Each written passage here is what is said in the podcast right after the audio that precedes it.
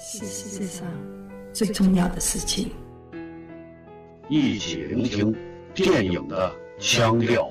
本节目在多平台上覆盖播出哦。大家好，欢迎收听节目，我是武淑一。今天要聊的这部电影的密室，或者说这个封闭空间，和前面所讲的那些类型又都不一样。这一次，这个空间具体是什么，它是什么属性，其实并不重要。重要的是聚集在这个地方的这群人，他们有着一个相同的目的，并且在全篇过程当中，他们在一起想要找到某个真相或者求得某个结果，才是导致他们不会离开的原因。这种设计方式呢，确实在纯推理作品当中会非常的常见。一说这个，大家最容易想到的可能就是类似于阿加莎·克里斯蒂的《无人生还》这种所谓被称为“暴风雪山庄”，又或者叫做“被困荒岛”等等这种模式。当然，其实如果你要细分，这里还有一些稍稍不同的亚类型，比如有一类，它这个环境本身是并非真的封闭的，只是因为某些外界力量暂时隔绝了，比如警察的到来或者有人逃生。然后凶手就在我们之中，这样的一个强行设定的环境才能够得以实现。随后会不停的死人。另外一种呢，就是这个活动的举办，它本身就带着某种特定的目的，本身就会带有危险性或者某种悬疑性。来参加这个活动的人在此之前对这件事情的所严重程度是有所预料的。这样的一种设计呢，它的好处是。能够让故事前面的一部分不至于显得那么波澜不惊，大家对出现第一个死者后的那些情况呢，也不会需要很费事的交代，有人惊恐啊，有人无助啊等等，会非常迅速的进入到推理和大脑开动计算的方式。这个更多是针对于那些只想写一个推理故事的作家而言，它是有某些特定趣味的。比较典型的，其实应该算是《临时行人》的管系列，他一开始就会把整个舞台给你规划好，甚至很多人物一开始他就是用推理的根，这样可以让那些本来就爱看推理作品的人看得更开心。今天我聊的这部《如月疑云》呢，它其实是有点这个风格的，而且第三层呢，要说，因为像这样的作品，它是一个封闭的环境，所以凶手其实。选项非常有限，观众要懵的话是很容易懵的，而你前面给出的那些信息，随着，呃当事人的逐渐死亡，他的这个整个缩小的包围圈也更加加难了，让观众其实猜不到的可能性，所以会导致很多作者在这个条件下玩一些让人觉得很莫名其妙的设计方式，来让这个结果导向一个出人意料的方向。那么这些年呢，逐渐浮现出了一个新的所谓的流派，叫做巴嘎推理。但你听这个名字就知道，它带着某种情绪。只是说，很多人看完之后会觉得作者就是在胡扯，就是在乱搞，但是又不得不承认他的一些设计把人给糊弄到了。呃，当然，好的巴嘎推理很少啊。这个分类大家也不用特别的在意，它并不是很科学，更多就是针对于创作的人的一种心态的事后总结。我之所以会提这个，就是因为《如月疑云》这部作品，它这个剧本，呃，它是零七年的电影，他在创作的时候多少也是带着这样的一种心态去写的，他有那么一点玩票的意思，他希望能写出的东西是一个好玩的，而且随时能够颠覆观众认知的作品。最关键就在于他故事里面的信息，在很多时候都是不断的以新信息的方式去推翻的。观众很难在某一个时间点，从此刻开始发现说啊，我不需要知道更多信息，我就能猜到凶手是谁了。它不是这样的作品，但它也不妨碍你带着好奇往下看。故事主线呢，简单讲一下背景，就是曾经有过这么一个不能算特别成功的偶像女明星，一个少女，因为可能的某种原因，顶着巨大压力。留下遗言之后，在自己的住处点火，然后自杀了。在他的一周年忌日的时候呢，有这么五个人，他们在网络的留言板上，因为都是他的粉丝相识，他们决定在一个地方举行一个小小的追思会。到了约定的时候，他们五个人都到齐了，呃，都是男性，而且有的人还明显一看就很猥琐。因为有着共同的话题，虽然他们完全不认识，就是在网上之前沟通过，所以很快呢，大家熟了起来。于是，在话题进行到某一刻的时候，呃，自称是这个女星最狂热的粉丝，是会长吧？还是？呃，他提出了一个想法，说：“我认为他不是自杀的，他决定要从之前的各种蛛丝马迹来找到他的凶手。”啊，这个角色是小栗旬演的，他是这个故事的中心。五个人戏份非常平均，因为大家全都在这个小环境当中，所以每个人的表现啊、台词啊，其实从量来说差不多。但小栗旬是这个活动的发起人，他也是带着观众进入的一个试点，因为从此刻之后。每一个新的信息的出现，其实观众都是以小栗旬的这个视角去看的，接踵而来的不停的新信息都会打击到他。那么简单说呢，就是大家心里可能都存了对这件事情的疑虑，他们会把自己的碎片拼在一起，拼到最后，会得出一个让他们觉得可能啼笑皆非，却无可奈何的一个结尾。我就不能说更多了。如果你没有看过这部作品。这个结尾有些人是不太满意的，甚至我在看的过程当中，我当年也有一些不舒服。但是我说过，后来我想通了这件事情之后，我能接受编剧这样去处理，因为可能他从一开始就没有想过把这个作品写成多么严谨、多么完美的一个作品，他要的是在这个抽丝剥茧的过程当中，呃，放进一些趣味，甚至一些恶趣味和他想表现的一些内容。比如在这个过程当中，他其实是对那些偶像的生活进行了一个剖析式的解释。就一个女孩，一个看起来很光鲜，有那么多宅男围着她去奉献自己的金钱、时间和口水的时候，他们的生活在被什么影响着？他们如果不够红，他们的人生抉择会是什么样的一个情况？那像这样一个东西，呃，为麻的不污等等，它其实揭露的更黑暗。但在这个作品当中，他用一种有点戏谑，但并不是特别剥削的方式，在展现这个侧面。虽然在观众面前看见的是这五个演员的表演，但事实上，作为那个核心的人物，那个没有出场的女性，在他们的回忆当中，当然有表演片段。这个女孩的形象，她的成长，一直是被很完整的去塑造的。第二点，我觉得在。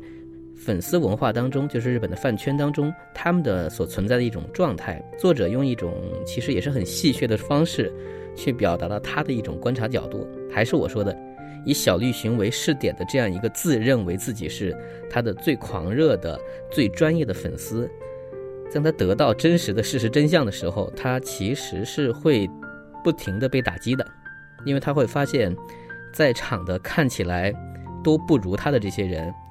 可能和这个女孩的关系更近，他是一点一点一点被剥去他骄傲的外表，变得很失落。但是最后影片却给到了这个角色一点，怎么说呢？所谓的温暖吧。然后第三，我想说的是，这也是我觉得很多人看完会有点不舒服的地方，就是他对于这场死亡这个事情本身显得有点过于轻率，因为他想让这部电影洋溢着不靠谱和喜剧的感觉。而事实上，在故事很长时间要追查凶手，所以要去猜到底谁杀了他。而这个生命最后消失的这个原因，简单说是被牺牲掉的。他为这个段子而完成了一种所谓的逻辑归因。虽然我知道作者是希望活下来的人要怎么去理解他曾经创造过的美好，他留下的光和热，可是。就是你 K Y 一点儿，这毕竟是一条人命，你用这种方式表现呢，会有一点点让我觉得，嗯，把它当角色处理了。但至少我从创作来说呢，这是他选择的一个方向，并不是作者不知道啊。这要说他是一个很专业的写推理的人，他是希望写一个不一样的调性出来，才会让在这个故事当中。他假装不去在意这场戏的背后，就这些关键的事情背后，确实是一个没有必要的死亡。如月的死因到底是什么？如月到底他真正的爱人是谁？如月他是不是本来可能有更好的人生？这是这个故事里面反复在探讨着的，也是观众很想知道的。而最终得到这个结论的时候，你其实挺遗憾的。虽然有那么我说有那么一点温暖在，所以我不得不说，为了让这部作品意想不到，嗯，编剧选择了用这种方式来完成最后那个圆，也就让《如月疑云》这个作品呢，成为了一部很特别的作品。它不是一个标准的推理片儿，它可能是有点反推理，或者说是伪推理。再加上日本演员一贯的所谓那种夸张，嗯，或者打引号的那种低智商感的那种表现方式，可能会在你观看电影的一段时间内，你会觉得有点儿无聊。呃，你坚持到后面的时候，你会发现哈，那些埋下去的东西都是有内容的，这是我们能预料到的。最后说一下编剧啊，嗯，古泽良太，Yota Kusawa，他应该是现在日本。编剧界身价最高、最火的那一波的编剧吧，年纪很轻，是七三年的。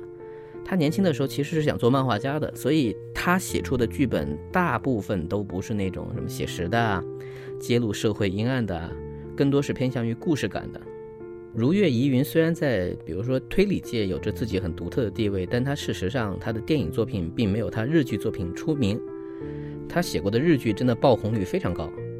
比如他做过几季的相棒，嗯，长寿剧，然后他写过，这是我个人觉得还挺特别的一部作品啊。当然，他最有名的两个系列，一个是《Legal High》，呃，胜者即是正义，的，大家一般喜欢叫《Legal High》，另外一个是最近这几年非常非常火的《行骗天下》，啊，当然男主角凉了这个事儿会不会有什么影响呢？我们先不管。《行骗天下》这个剧的收视率有多高就不用说了，只有一季，只有十集，但他现在有点没完没了的在拍那个番外篇。而这种所谓讲欺诈师、讲一个布局的故事，也更加是考验编剧脑洞，并且他也有容忍让一些事实没有那么合理的情节出现在这种反转又反转的故事里面。这个编剧其实在国内早就给他封神了，所以也不用我多去推荐。包括他的几部电影作品，他也写过《寄生兽》，他也写过一个叫《愚人节》的一个群戏片，这些我觉得都是可以看的。呃，最后说一句，我之前看过他一个采访，他讲过，在他写一个作品的时候，制片人明确的跟他讲说，希望能写出那种讲不清真假对错的故事。呃，这一点我觉得后来在他做《李狗嗨》的创作目的还是挺明确的。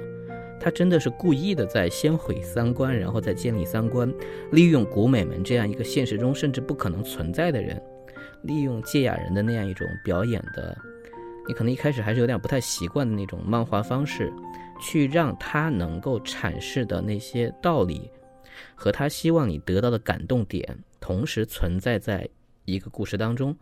他不想写那种什么也没发生的那种行为。让故事迎来大团圆，他宁可要，呃，站在坏人这一边的感动，这一点其实也确实挺冒险的。所以古美门也成为了一个非常特殊的角色，很难去形容。但如果你喜欢他的时候，会特别喜欢。啊，当然也跟他的这个律师这个职业有关系了，不是那么多人有机会去以这样的方式去表现自己的。嗯，回到如月疑云，如果你没有看过。我尽可能在刚才没有讲清楚我到底说这故事是什么的话，还是可以看一下。当然，不要期待他给你一个福尔摩斯般的故事。虽然古泽良太自己说他想写一个福尔摩斯，想创造出一个被后世记住的、被很多很多人能不断的重演、不断的寄予他新的魅力的人物，那这个在这个地方也只能祝福他，也祝福我自己。本期节目到此结束，感谢收听，我们下期见。当时我在，我招手了，琳达看见的。你说，琳达，是的，他的确招手了。他是招过手，可当时没有放五炮，对吗？这我不记得了。当时的确没有放五炮，因为还不到十二点。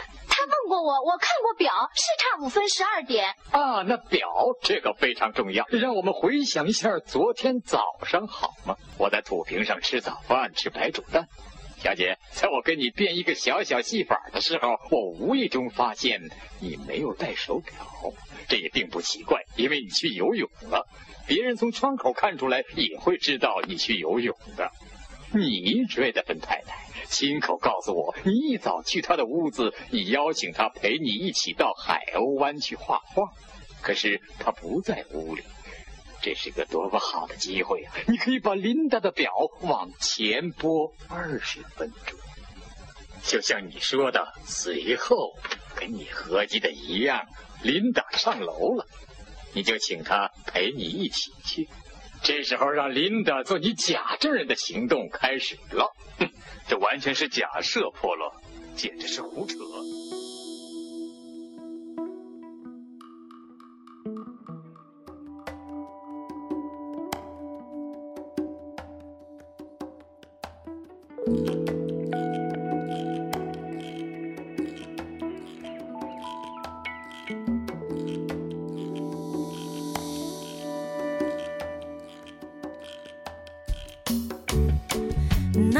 Party's over.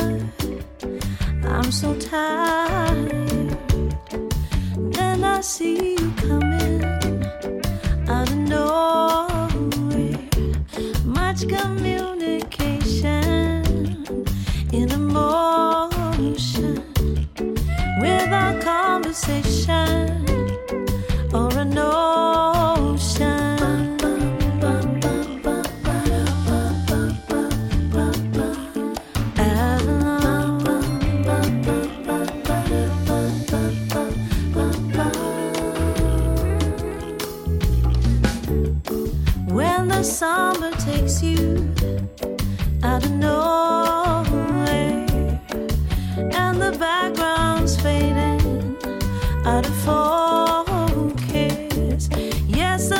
picture's changing